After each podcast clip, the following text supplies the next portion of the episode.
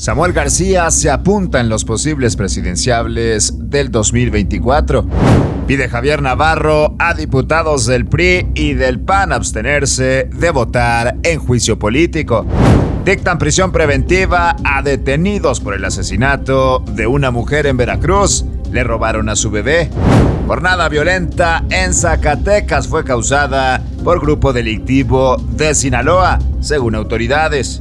Y en información internacional, Vladimir Putin firma ley que prohíbe propaganda de relaciones homosexuales en Rusia. Esto es contraportada. Comenzamos.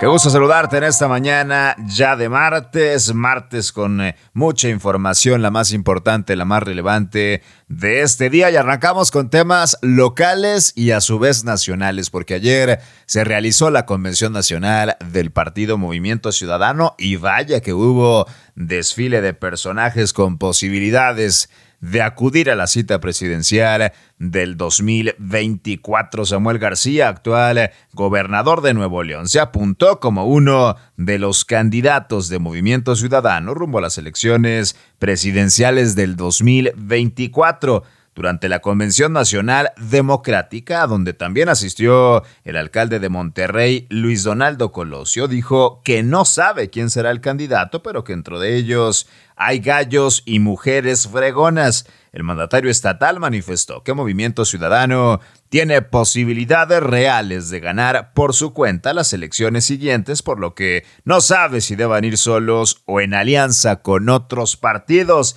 se apunta ligeramente Samuel García como posible presidenciable en el 2024.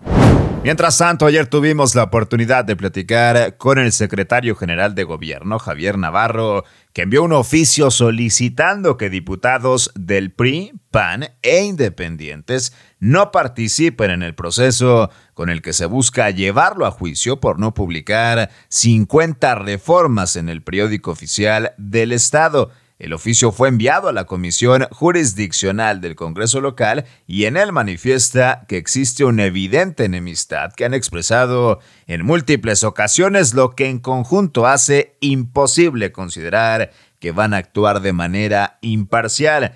Los diputados que piden no participen son Anilú Hernández, Perla Villarreal, Carlos de la Fuente, Itzel Castillo, Alina Vargas, Luis Usarrey y Jessica Martínez, mayoritariamente del PRI-PAN y Morena. Pide Javier Navarro, secretario general de Gobierno, a diputados del PRI y PAN que se abstengan de su voto en juicio político. En información nacional, qué cosas, de verdad, una historia bastante triste, lamentable, desgarradora lo que les voy a contar. La Fiscalía General del Estado de Veracruz informó este lunes que los dos detenidos por el asesinato de una mujer, pero miren nada más, para robarle a su bebé, fueron imputados como presuntos responsables del delito de desaparición.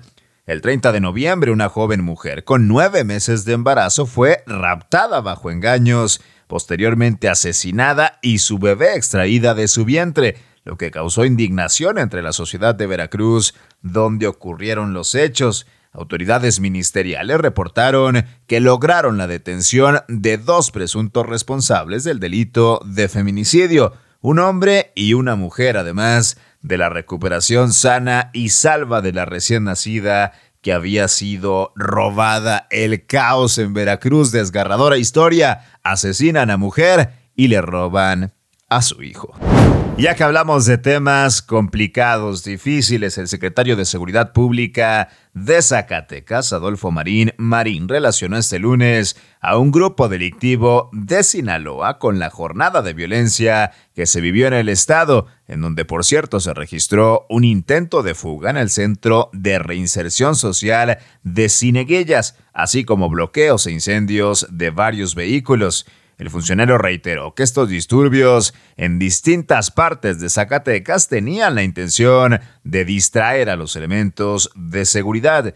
El secretario afirmó que hasta el momento no tienen el reporte de víctimas por estos hechos y tampoco cuentan con información precisa sobre la cantidad de vehículos que resultaron afectadas la noche de este domingo. Así las cosas en Zacatecas, tierra caliente. Jornada violenta tendría relación con grupo delictivo de Sinaloa. Y en información internacional, el presidente de Rusia, Vladimir Putin, afirmó este lunes que una ley que prohíbe la propaganda de relaciones sexuales no tradicionales u homosexuales, la pedofilia y la reasignación de género en los medios de comunicación, Internet, la publicidad, la literatura y el cine quedan completamente prohibidas. Esta norma introduce multas de hasta 10 millones de rublos, algo así como 165.200 dólares por violar esta legislación.